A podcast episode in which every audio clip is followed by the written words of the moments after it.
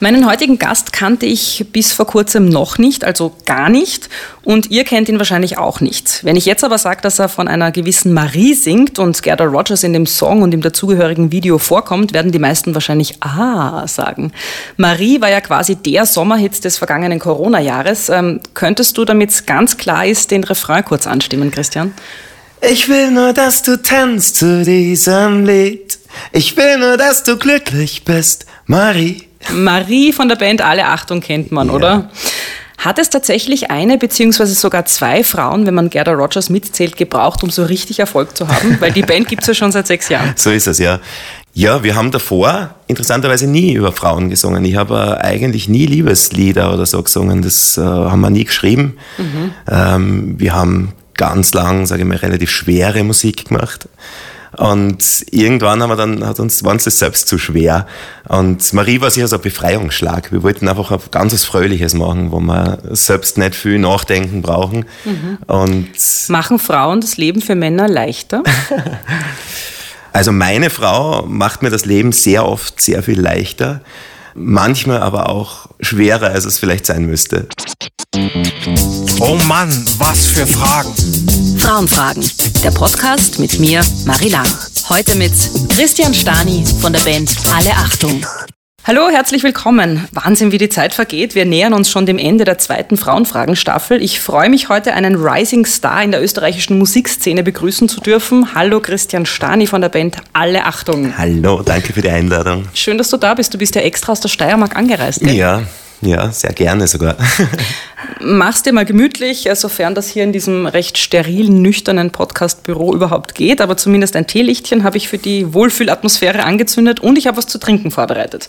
Du kennst das ja alles, glaube ich, weil du hast dich wahnsinnig gut vorbereitet, habe ich gehört. Ja, natürlich, natürlich. Ich habe mir so etwa fünf Folgen angehört und bin dann immer nervöser geworden. Das heißt, wie hoch ist dein Nervositätsgrad jetzt, wenn du so von 1 bis 10? Ja, jetzt bin ich gerade bei 7 in etwa. Doch recht hoch. Okay. Ja. Ich kann dir versprechen, es wird besser. Okay, ja. Ich habe einen Prosecco, einen mhm. speziellen Frauentee. Ähm, Gin habe ich keinen. Du singst ja in dem Lied Sono il Destino Tee mit Gin und so. Würdest du, glaube ich, schon trinken? Wäre perfekt jetzt, ja. Es ist halt ein Frauentee.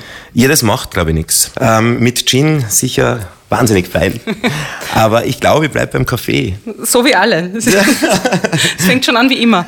Ich habe aber auch noch ein Wasser für dich. Ich stelle dich kurz mal vor.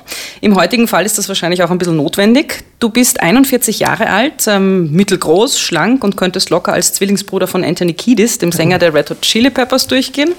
Outfit-technisch bist du ein bisschen in den 70er Jahren hängen geblieben. Warum? Vielleicht besprechen wir das nachher noch. Du hast einen neunjährigen Sohn, bist verheiratet und arbeitest eigentlich hauptberuflich in der Behindertenbetreuung. Seit vielen Jahren machst du aber auch Musik, zuletzt in einer Metalband und seit sechs Jahren eben bei Alle Achtung. Vergangenes Jahr hast du mit deinen Bandkollegen den Hit Marie gelandet, mit dem ihr auch für die Amadeus Austrian Music Awards 2021 nominiert seid und ihr habt auch schon Platin bekommen. Habe ich irgendwas Wichtiges vergessen? Wow, es ist viel mehr, als ich mir gedacht hätte, was du weißt. Wo findest du die Informationen schon? Das ist ich habe cool. so meine Spionin. Ja, okay. Frauenfragen ist ja als eine Art Experiment angelegt. Ich möchte Männer in äh, Situationen bringen, in denen sich normalerweise Frauen vorfinden, wenn sie Interviews geben. Äh, du musst meine Fragen beantworten, kriegst aber drei Joker zur Hilfe. Ich habe den Nein-Joker kannst du eine Frage komplett ablehnen. Mhm. Es gibt den klassischen Telefonjoker, du kannst irgendwen anrufen. Mhm. Und es gibt den Richtungswechsel-Joker. Ja. Wir probieren das gleich mal aus. Ich stelle dir jetzt ein paar Fragen, die bekannten Frauen genau so gestellt werden bzw. gestellt worden sind und ich bitte dich um kurze Antworten. Stell dir einfach vor, Amadeus-Skala mhm. wird es ja wahrscheinlich in diesem Jahr auch wieder nicht geben, aber so wie es halt früher war, überall Fotografen, Blitzlichtgewitter und los geht's mit den Klischeefragen. am roten Teppich. Ich habe es vorhin schon erwähnt, du trägst gern auffällige Hemden im Retro-Stil. Heute hast du ein Jeanshemd an, das aber auch ein bisschen so Cowboy-mäßig, ähm, Retro-mäßig daherkommt. Du hast eine graue Jeans.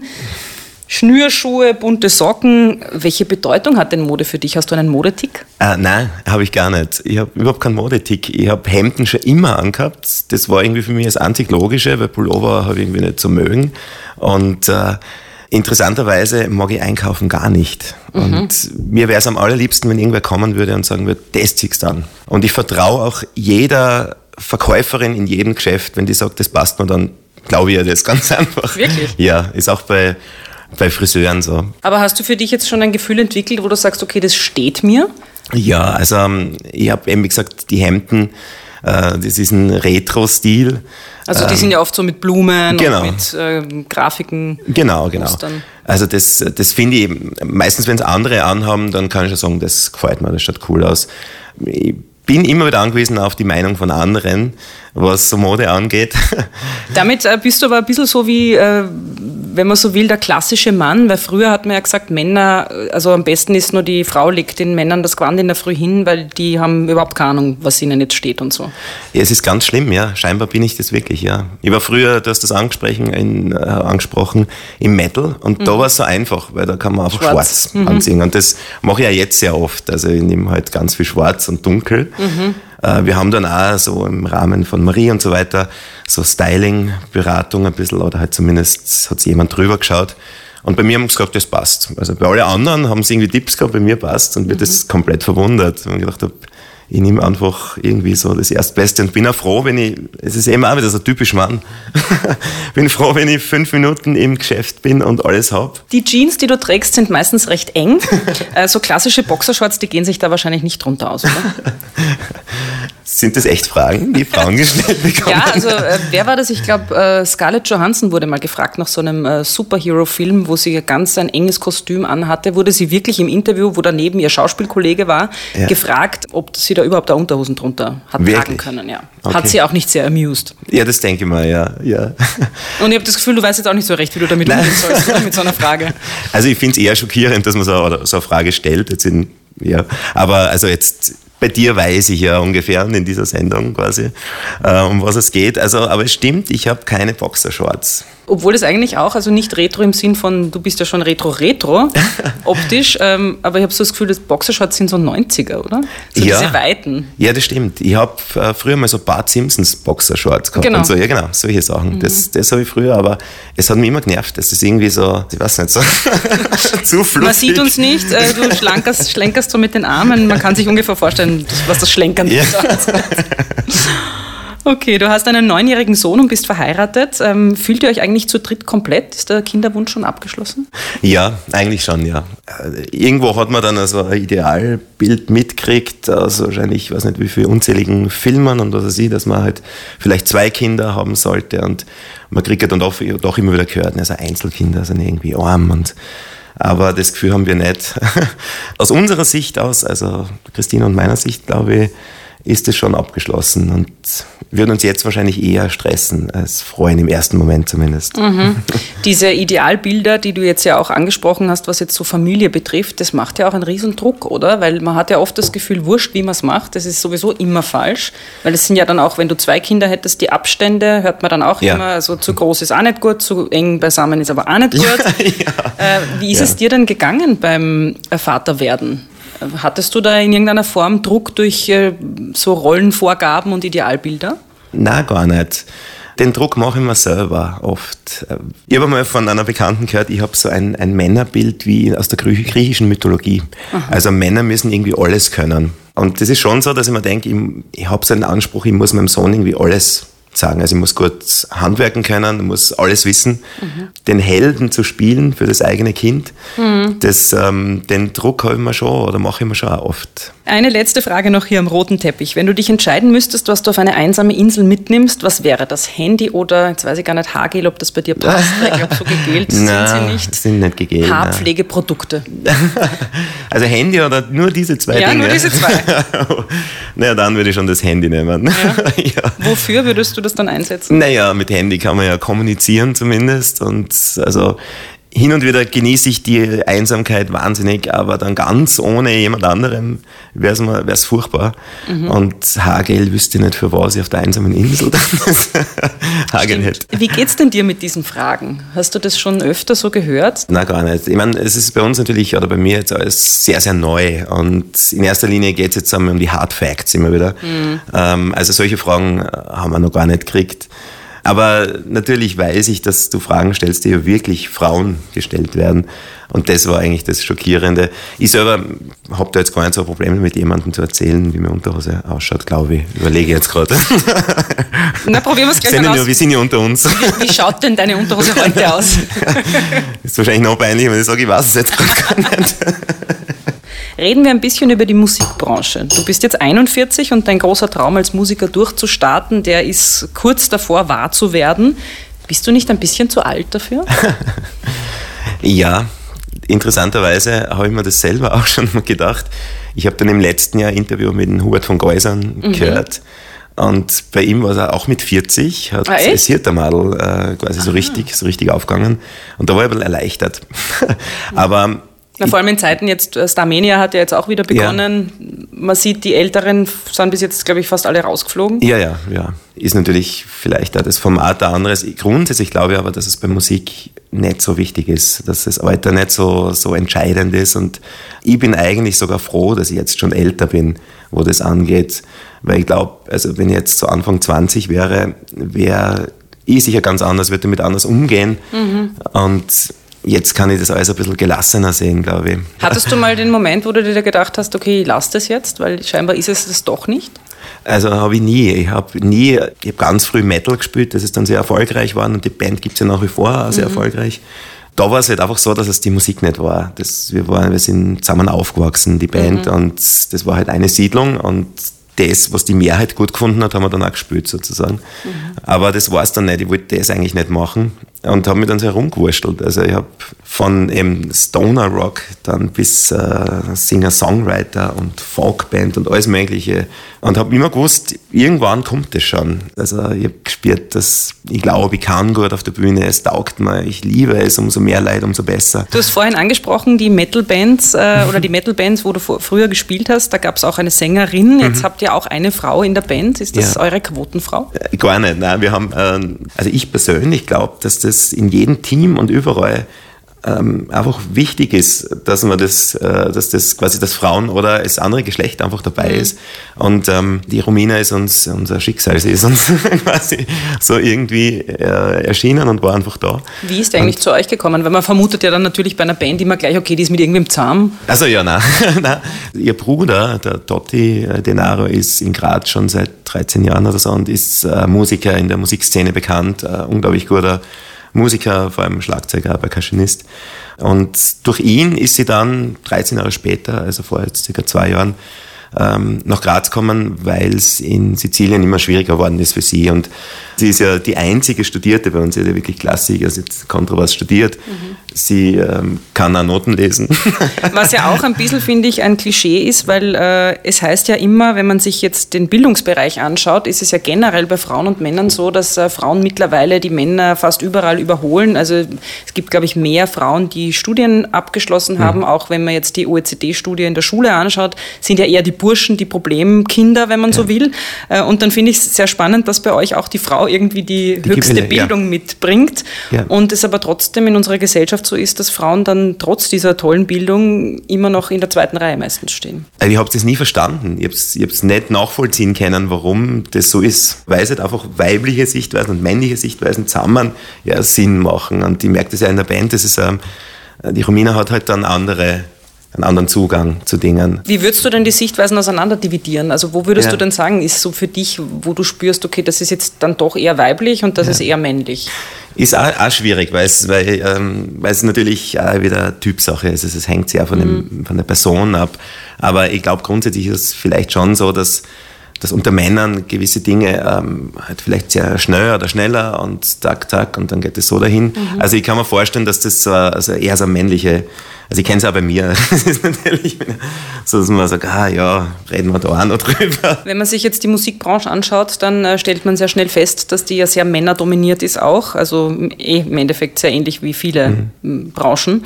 Äh, warum glaubst du, ist das denn so? Und warum ist es dann aber manchmal so bei Bands, und darum habe ich deine Metal-Band vorher angesprochen, dass man dann halt irgendwie, okay, die Sängerin darf dann halt schon eine Frau sein, aber die wichtigen Entscheidungen treffen die Männer Ja. trotzdem auch. Das ist eine gute Frage. Also das Business an sich, da bin ich, glaube ich, noch zu kurz wirklich drinnen, dass ich das beurteilen könnte. Jetzt, ähm, bis jetzt habe ich das Gefühl, also unsere Managerin ist eine Frau und äh, also bis jetzt habe ich das noch nicht so gespürt. Wie gesagt, bei der Metalband ist natürlich genau, ist es Sängerin, ist eine Frau und rundherum das Business tragen dann die Männer. Ist, glaube ich, äh, in, in vielen Bands genau nach wie vor so, warum das so ist. Da darf ich gleich mal den Joker. oh Gott, jetzt, jetzt muss ich drüber nachdenken. Ja. Jetzt kriege ich den Preis wahrscheinlich nicht. Ja, das stimmt. Meine Frau hat gesagt, ich soll die Schokolade mitbringen. Sorry. Okay, tut mir leid. Aber was glaubst du? Na, ich glaube, was ähm, den Bereich Sängerin betrifft, ist es, glaube ich, schon oft so, dass äh, der Gedanke nahe liegt, das verkauft sie dann vielleicht besser. Die schaut halt gut aus. Mhm. Wir müssen nehmen halt eine, die gut ausschaut. Warum es jetzt in der Branche männerlastig ist, ich glaube, das hat jetzt gar nichts mit der Branche zu tun, sondern das ist einfach so ein systemimmanentes Ding, dass man halt sagt, die Männer sind die Entscheidungsträger. Ja, weil es überall so ist. Weil es einfach ja. so jahrhundertelang halt ja. so äh, sich aufgebaut hat. Was aber nicht heißt, dass es so bleiben muss. Ja. Also ich glaube, dass wir jetzt auch in einer Zeit sind, hoffentlich, wo sich diese Dinge aufweichen und so wie du sagst, die Managerin ist dann eine Frau ja. und die kann sie genauso durchsetzen. Und ähm, ich glaube, man muss da über Vorbilder auch arbeiten, indem man mhm. einfach sagt, man lässt die Frauen äh, in diese Positionen, wo Dinge entschieden werden und je mehr Frauen dort sind, desto eher rücken auch Frauen nach. Und dann gilt das Argument nicht mehr, naja, Frau kann das halt nicht so. Ja. Ja, ja, ja. Beantwortet das deine Frage? Ja, danke, danke. Wir kommen gleich zur nächsten. Ja? Was würdest du denn gern zum Beispiel von mir wissen wollen? Das ist schon etwas, Feminismus ist für mich also ein Begriff, vor dem ich immer großen Respekt habe, mhm. weil ich nicht zuordnen kann. Wenn mich jemand fragen wird, bist du Feminist? Mhm. Ich habe keine Ahnung, ich wüsste das nicht, ich, kann, ich weiß es nicht. Mhm. Ich weiß nicht, ob wann man sagen kann, man ist Feminist oder wann man das nicht sagen kann, reicht es, wenn man einfach das gut findet. Mhm. Ab wann hast du denn gesagt, du bist Musiker? Ja, das ist Weil auch das eine ist gute auch Frage. Sowas, das stimmt, die fragen mich jetzt oft noch. bin ich wirklich ja, bin ich wirklich, ja. Mhm. ja, weil ich es ja nie gelernt habe. Und äh, also schon eben das über den Bildungsweg und mhm. weil ich das natürlich auch ganz oft so als Berufung gespürt habe, aber natürlich immer nur so hobbymäßig in der Nacht und irgendwo. Mhm. Ich habe keine Ahnung, ich könnte es jetzt noch nicht sagen. Mhm. Das ist ja wirklich ein spannendes Thema, dieses, ab wann ist man denn befugt zu sagen, ich bin? Ja. Ich hatte auch sehr lange ein Problem damit, äh, zu sagen, ich bin Feministin oder habe mich gefragt, darf ich das überhaupt von mhm. mir behaupten? Weil dann muss ich ja irgendwie die 20 wichtigsten Bücher der letzten 100 Jahre gelesen haben von ja. allen wichtigen Feministinnen, muss mich total auskennen, muss das wissenschaftlich perfekt runterreferieren können, weil nur dann, weil sonst ja. bin ich ja angreifbar. Und ich bin aber zu der Überzeugung gekommen, auch mit den Jahren, ich bin Feministin, sobald ich das Gefühl habe, dass ich Feministin bin. Und für mich bedeutet Feminismus nichts anderes in den Grundlagen, dass ich dafür bin, dass niemand aufgrund seines Geschlechts anders behandelt werden soll oder benachteiligt werden soll. Und mhm. das reicht für mich. Und wie man das dann auslebt, nur weil ich jetzt diesen Podcast mache, bin ich keine bessere Feministin oder nicht mehr Feministin als eine vierfache Mutter, die sie jeden Tag abstrudelt und natürlich vielleicht gar nicht die Energie und Zeit hätte, das jetzt so zu machen, wie ich es jetzt mache. Aber die ist trotzdem genauso Feministin, wenn sie findet, dass äh, Gleichberechtigung wichtig ist. Mhm. Ja, ja, ja. Also ich wünsche mir halt einfach, dass sich Dinge äh, verändern in unserer Welt, was die Gleichberechtigung betrifft ja. und dass das einfach in 10, 20, 30 Jahren äh, schon viel weiter ist als heute. Und ich glaube aber, indem wir immer glauben, alles richtig machen zu müssen, da passiert nichts, weil dann sind wir ja nur beschäftigt mit dem, mache ich es eh richtig, mhm. anstatt es einfach zu machen. Ja. So, also bist du Feminist. Dann sage ich, meinem Vortrag ich hier. bin Feminist. ja?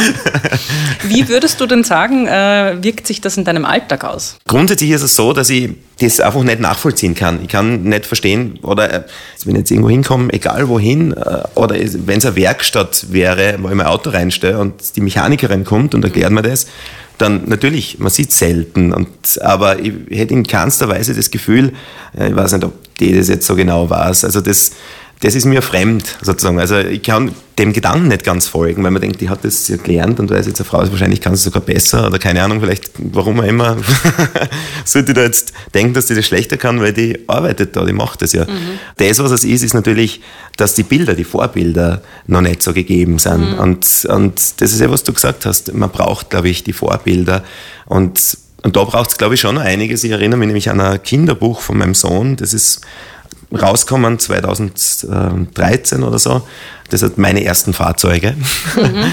Und da ist mir wie so Schuppen vor den Augen äh, gefallen, weil ich gedacht habe, Wahnsinn, das Buch ist neu rausgekommen und dann ist die einzige Frau mit den Fahrzeugen, ist eine Frau, die in ihrem PKW quasi dort steht und der Hubstab Stumpstaplerwagenfahrer, sagt man so, mhm. bringt ihr gerade eine Waschmaschine. Das ist eigentlich äh, schräg, weil selbst wenn uns das jetzt vielleicht in unserer Generation noch nicht oder in den vorigen Generationen noch nicht so vielleicht sogar noch komisch ausschaut und wenn, wenn man LKW-Fahrerinnen sieht, mhm. obwohl das inzwischen ja schon anders ist, braucht es eben die Vorbilder. Also mhm. ich glaube, das ist schon wichtig. Ist auch bei der, bei der Sprache so, wenn man denkt, es gibt immer da Leute, die sagen, ja, das Gendern und hin und her. Aber ich glaube, es ist eben gerade das. Also die Sprache, das sind die Dinge, die man halt erlernen muss. Ich glaube, man mhm. muss das erlernen. Und dann wird es normal. Ja, ich finde es total schön bei meiner siebenjährigen Tochter und ich bin jetzt zu Hause wirklich nicht penetrant auf, man muss immer gendern ja. und man muss ja. immer Frau und Mann dazu sagen und so. Aber sie kriegt es scheinbar trotzdem mit von mir. Und ähm, sie sagt jetzt immer öfter so Sachen wie, Mama, ich finde das total blöd, gell? Warum reden die hier nur von Piloten und Ärzten? Ich meine, es gibt ja auch Frauen, die das machen. Also es fällt ihr selber auf mhm. und darum ist für mich das so bezeichnend, weil ja oft das Argument kommt, nee, was habt ihr denn für ein Problem, wenn ihr jetzt sagt, die Piloten, die Frauen sind ja eh automatisch ja. mit gemeint. Aber meine siebenjährige Tochter, die erkennt schon, sie ist nicht mitgemeint. Sie fühlt sich nicht mitgemeint, ja. weil sie weiß, sie ist kein Pilot. Sie ist genau. eine Pilotin. Also ich kenne auch das mit, mit Benennung aus der Behinderten, aus dem Behindertenbereich, wo das immer wahnsinnig schwierig ist, ähm, welchen Begriff mhm. verwendet man. Und da ist in den Jahren und auch mit dem Selbstverständnis, mit den Begriffen, dass zuerst Mensch kommt, Behinderung danach, nicht nur der Behinderte, was ja früher dann in den 70ern auch gang und gäbe war, ähm, ist aber auch das Selbstvertrauen gewachsen. Mhm. Und ähm, also ich glaube, das geht schon einher. Und Sprache ist halt einfach etwas, das, das man erlernen muss und das aber eine Realität widerspiegelt, glaube ich, mhm. in gewisser Weise. Und deswegen, glaube ich, muss das miteinander wachsen, aber aber in gewissen Dingen braucht es halt, glaube ich, auch ein bisschen so den Druck oder so oder das, das aufmerksam machen. Du arbeitest oder hast lange in einem Sozialberuf gearbeitet, wo ja nicht unbedingt hohes Prestige zu erwarten ist und auch nicht viel Geld.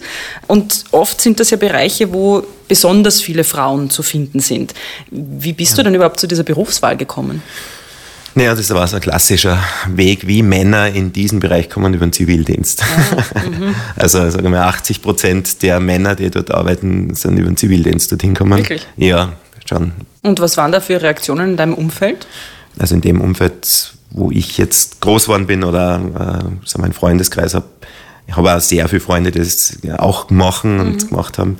Und da haben das alle super gut gefunden. Natürlich ist es immer irgendwo so klar, in dem Bereich verdient man nicht viel. Das ist also was, was irgendwie so festgeschrieben steht irgendwo. Ein Arbeitskollege von mir hat einmal eine nette Idee gehabt, der hat gemeint, man sollte Arbeit versteigern. Dass die Arbeit, die sozusagen am wenigsten Leute machen wollen, am besten bezahlt mhm. wird. Also eine interessante Idee.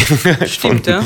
Na, also, und an deinem Beispiel, das finde ich auch spannend, weil das war mir so noch nie bewusst, sieht man aber auch, dass wenn man Männer in diese Berufe hinführt, nämlich über den Zivildienst, dass die dann sogar in diese Berufe gehen. Ja, ja zum Teil auch viele, die ganz andere Berufsvorstellungen gehabt haben mhm. und da aber dann so aufgehen in dem.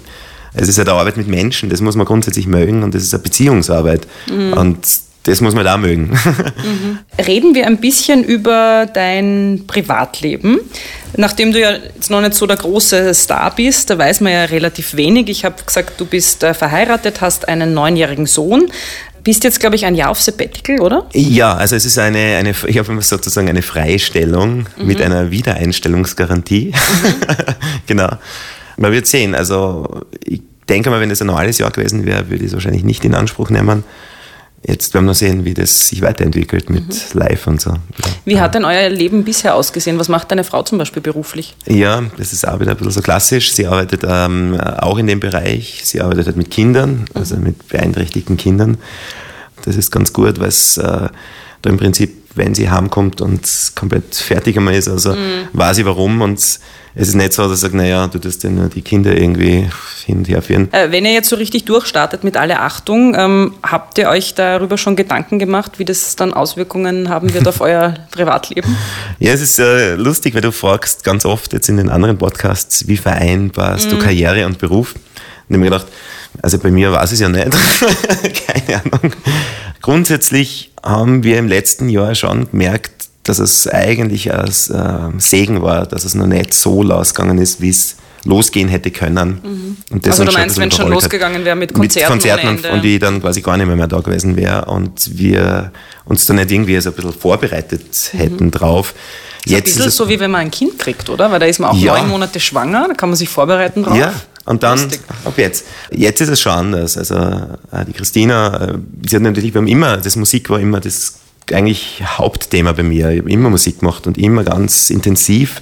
Aber natürlich ist es was anderes, wenn dann plötzlich das so über die ganze Familie und auch mein Sohn auf einmal ist nur mehr das Thema. Mhm. Und das hat schon auch dazu geführt, dass es dann einmal untereinander, also weil sie sich einfach komplett quasi in den Schatten gestellt gefühlt hat quasi mhm. und auch nichts anderes mehr anbringen hat können und also da in aus heutiger Sicht für das war es auf jeden Fall gut, dass das nicht sofort so losgegangen ist, weil wir dann jetzt Zeit gehabt haben. Wir haben viel miteinander geredet, ähm, haben wahnsinnig viele Stunden verbracht. Wir haben gemeinsam Bücher gelesen, auch Beziehungsbücher. Mhm. Und wir haben uns sehr darauf einlassen, ähm, wie wir unsere Beziehung stabilisieren können in dem Ganzen.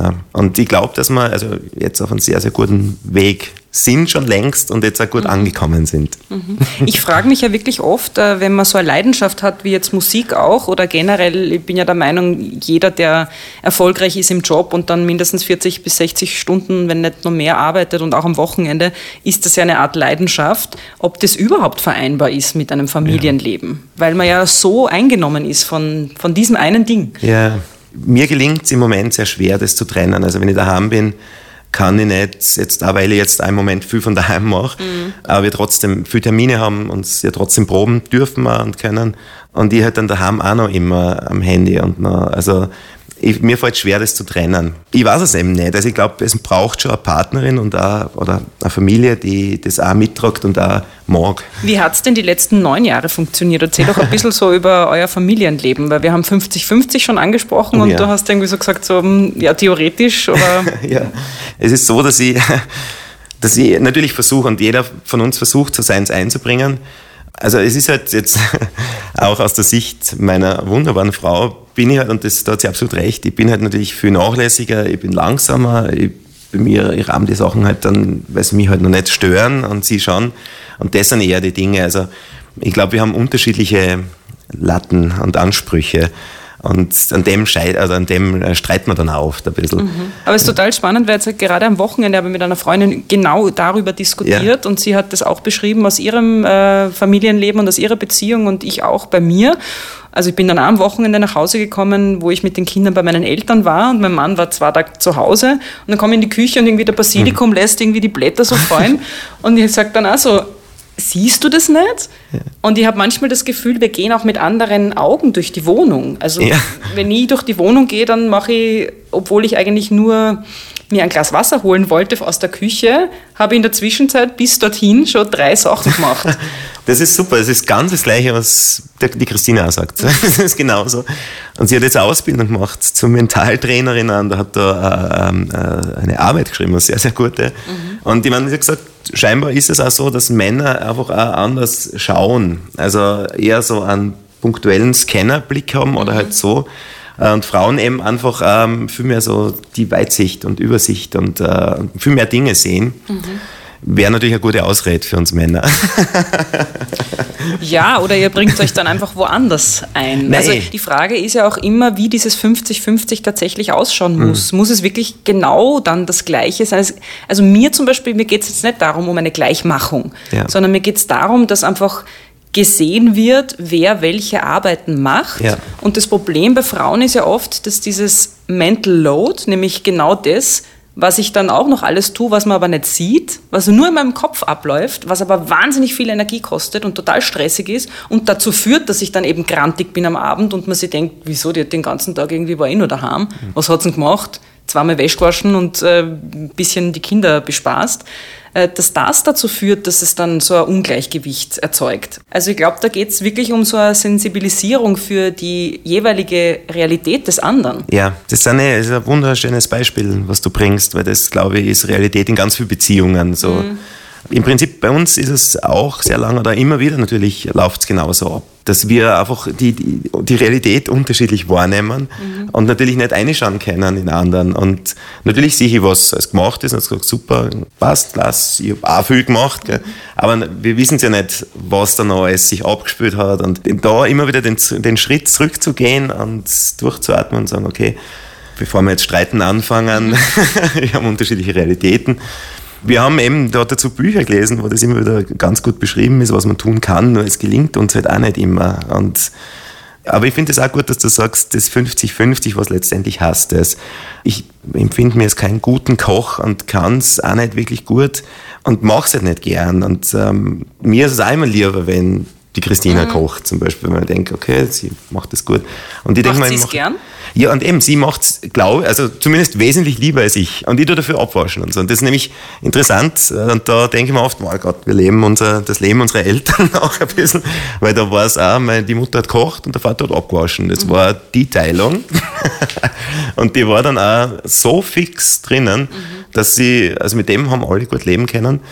Und ich meine, ich denke mir eigentlich, ja, es ist ja nichts Schlechtes. Nicht? Ja, also solange jeder zufrieden ist und es funktioniert. Und, ähm und bei mir war es zum Beispiel genau umgekehrt. Ah, ja. Meine Mutter ist genau das, was du jetzt gerade von dir erzählt hast. Meine Wirklich? Mutter kocht nicht, sie kann auch nicht kochen und also auch da sieht man wieder, das ist nicht geschlechtsabhängig. Nein, nein, das ist typabhängig. Ja. ein Problem wird es immer nur, wenn ich dann das Gefühl habe, ich bin keine gute Frau, ja. weil ich kann nicht kochen. Ja, ja, Oder ja, ich bin genau. kein guter Mann, weil ich kann, ich bin handwerklich nicht so ja, ja, genau, genau. gut genau. drauf. Ich bin zum Beispiel handwerklich nicht begabt und äh, nicht geschickt. Und da ist auch eben, die Christina ist da wesentlich begabter, wesentlich schneller. Das ist... Ähm, bin da ganz furchtbar. Ich frage mich oft, wo bin ich eigentlich begabt? Irgendwo wird es schon sein. Hey, du bist Musiker, darum habe ich dich eingeladen. Und Feminist. Und Feminist, stimmt. Aber das ist eben etwas, wo ich gemerkt habe, das macht mir einen Stress ein bisschen. Das Bild, was ich von einem Mann als Vater quasi habe. Mhm. Weil ich mir gedacht habe, ah, die, ich möchte schauen, dass man, dass man keine, dass mein Kind nicht so viel quasi Fehler und so weiter mhm. mitgibt. Und wenn man denkt, vielleicht ist genau der das, was ich ihm mitgebe, nämlich, dass ähm, man ja nie perfekt sein kann, ich das aber immer probiere und das auch vorlebe und sage, wie gut. Mhm. Und er aber genau dadurch, quasi, weil er vielleicht irgendwo eine Schwäche hat, komme ich jetzt gerade ein bisschen drauf. ich, ich habe ja gesagt, dieser Raum hat ein bisschen was von einem, einem Therapiesitzungsthema.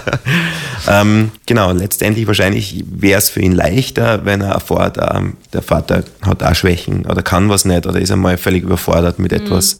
Mhm. Äh, vielleicht, äh, wenn du jetzt darüber nachdenkst, an wem du dich orientiert hast, weil du hast ja auch Vorbilder gehabt. Ähm, ja. Wie war denn das bei dir dann? Ja, das ist immer eine gute Frage. Ähm, gerade in der Pubertät und so habe ich habe ich mir sehr schwer dann mit meinem Vater. Das war eben, der war, hat am Bau gearbeitet, war sein Lebtag Bauarbeiter und war dann viel auf Montage, war nicht viel da quasi und ist halt herumgefahren, am Wochenende gekommen. Und ich habe lang braucht, bis ich, also das ist eigentlich wirklich erst so richtig, so in den letzten Jahren erst dann recht früh gestorben, also mit 61 quasi. Und Gott sei Dank, in den äh, letzten Jahren davor, habe ich so richtig, das so richtig annehmen können. Das ist mein Vater, das ist so der, aus dem entstehe ich quasi und ich folge ihm, ich bin in einer Linie mit ihm mhm. sozusagen. Weil davor habe ich mir immer gedacht, wow, und, das wäre so cool, wenn irgendwie einen ganz einen belesenen so einen, oder einen Professor oder so irgendwas, ganz schräg eigentlich. Mhm. Aber ich habe immer so das Gefühl gehabt, die hätte gern mehr wie war denn das, als dein Sohn auf die Welt gekommen ist? Wie war das mit Kinderbetreuungseinrichtungen? Wie lange warst du in Karenz? Ich war drei Monate in Karenz. Ah, warst du wirklich in Karenz? Ja, ja, natürlich, ja. ja. Weil ich stelle jetzt bewusst diese Frage, habe ich auch das gelernt in diesen mittlerweile 18 Interviews, nicht zu fragen, äh, warst du in Karenz, sondern wie lange warst du in Karenz? Ja, das ist, finde ich gut. das fragt mir Frauen auch immer. Man geht ja immer davon aus, dass die Frauen in Karenz sind. Jetzt gehe ich mal davon aus, dass die Männer in Karenz sind. ja, finde ich gut. Und wie viel waren dann in Karenz? Ist das ich glaube, du bist der Erste, darum war ich jetzt auch wirklich? so wirklich, warst du drei Monate, ja? Ja, ja. Na, das war eigentlich ganz klar und äh, ich wäre auch länger gegangen, aber die Christina hatte da, war auch sehr gerne in Karenz, also mhm. da ist er drum gegangen.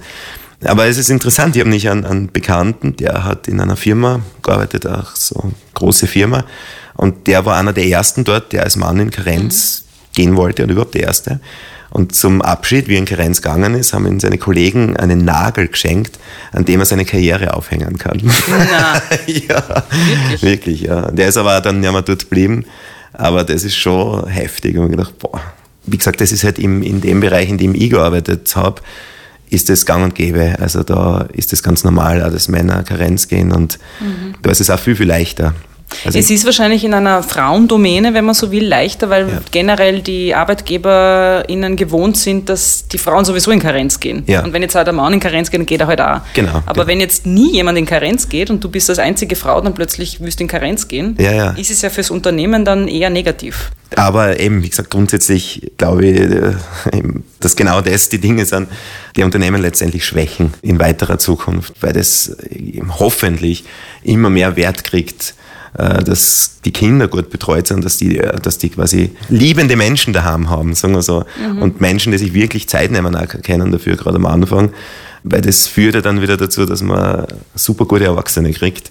Mhm. Und ähm, ich glaube, das Bewusstsein muss sich immer mehr durchsetzen oder muss sich wieder mehr durchsetzen, dass das dann vielleicht sogar wirtschaftlicher ist, gescheite Erwachsene zu haben. Ja, das denke ich mir auch oft, dass ja. das so wenig investiert wird, auch ins Thema jetzt Bildung generell. Ja, ich glaube, es ist sehr kurzfristig gedacht, also immer wieder so auf so schnelle Geld und auf schnelle aber ich habe die Hoffnung, dass diese nachhaltigen Dinge wieder, wieder mehr in den Fokus kommen, weil es wahrscheinlich auch nicht anders gehen wird. Mhm. Wir werden wieder nachhaltiger denken müssen.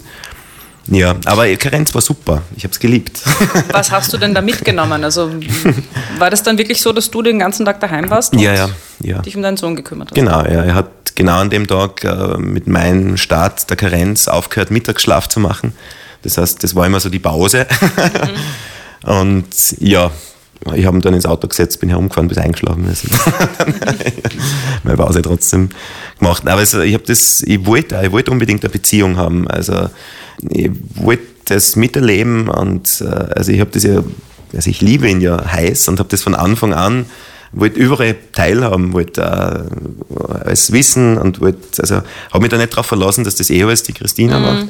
Das ist ja was, was ich zum Beispiel überhaupt nicht nachvollziehen kann, ja. dass eben Männer das, was du jetzt gerade sagst, nicht automatisch sagen. Ja. Also, dass die das auch nicht spüren, ich will das miterleben. Ja. Ich verstehe ja überhaupt nicht. Und das ist, also in, in meinem Freundeskreis drumherum, es sind überall Leute, die sind alle in Karenz gegangen und mhm. das ist also ich habe wenig Kontakt zu Leuten, die das, die das überhaupt nicht interessiert. okay. So.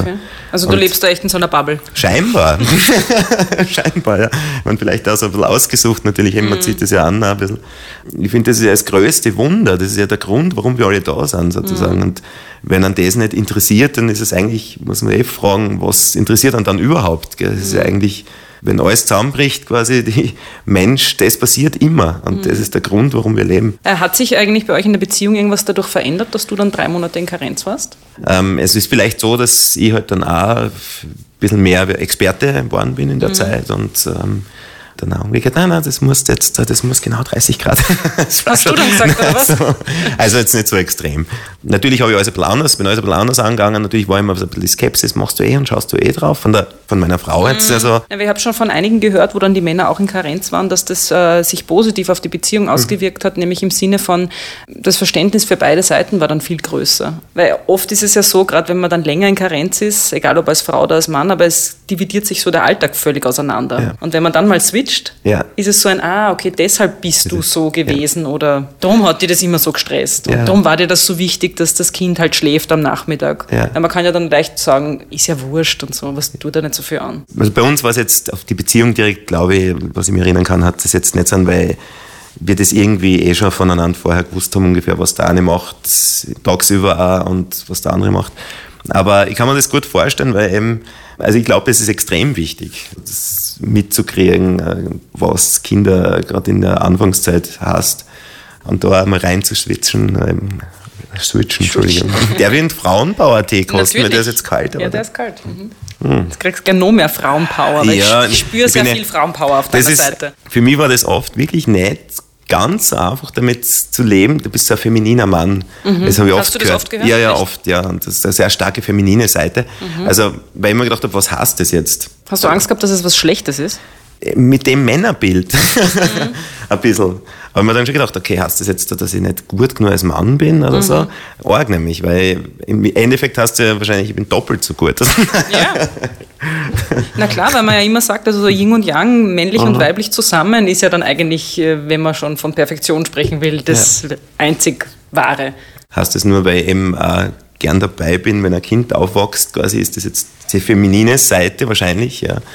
Ja, Ja. weiß ich nicht, weil damit schreibst du ja das wieder den Frauen zu. Eh, genau, ja. Und das ist eben, also, Also vielleicht sollte man uns überhaupt lösen von diesen ja, ja, äh, genau. Begriffen und von diesen Einordnungen und von diesen Schubladen. ja, ja, genau. Weil das man damit sich ja auch sehr viel nimmt. Ja. Weil du ja dann sofort mit dem klassischen Männerbild, wenn du jetzt merkst, ah, okay, ich kümmere mich auch gern um meine Kinder, ich will aber nicht so ein halber Mann Ja, nicht, sein, ja, sondern ja. ich will ja der coole Starke sein. Ja. Nimmst du dir ja vielleicht auch sogar was. Ja, genau, ja, ja. Bei unserem Sohn zum Beispiel, der steht wahnsinnig auf Glitzer und so weiter. Und man denkt, wow, klasse, also er mach, hinterfragt das jetzt noch nicht so, gell, ist das jetzt vielleicht zu weiblich oder so. Aber er hat natürlich ähm, den natürlichen Zugang dazu.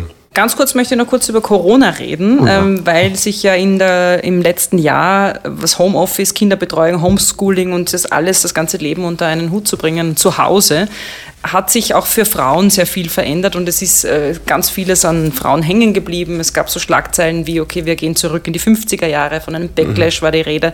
Wie war denn das bei euch zu Hause? Hat sich, das, äh, hat sich Corona irgendwie ausgewirkt? Ihr ganz andersrum, also ähm, da meine Frau ja in einem systemrelevanten Job ist, quasi hat sie auch in den Lockdowns gearbeitet. Und also jetzt den letzten, da habe eigentlich fast ausschließlich ich das Homeschooling gemacht und es war furchtbar. also ich weiß nicht, wem es im Homeschooling gut gegangen ist, aber obwohl ich mir das einem, von meinem Grundberuf sogar Pädagoge wäre quasi, aber es ist halt ganz was anderes. Es ist diese Situation, die Zwangssituation und dann kriegt man halt die Aufgaben und es ist wahrscheinlich hundertmal leichter mit anderen Kindern das durchzumachen, die nicht die eigenen sind. Und es ist, hat sich immer hochgeschaukelt quasi. Hast du das Gefühl, dass da genug für Eltern getan worden ist?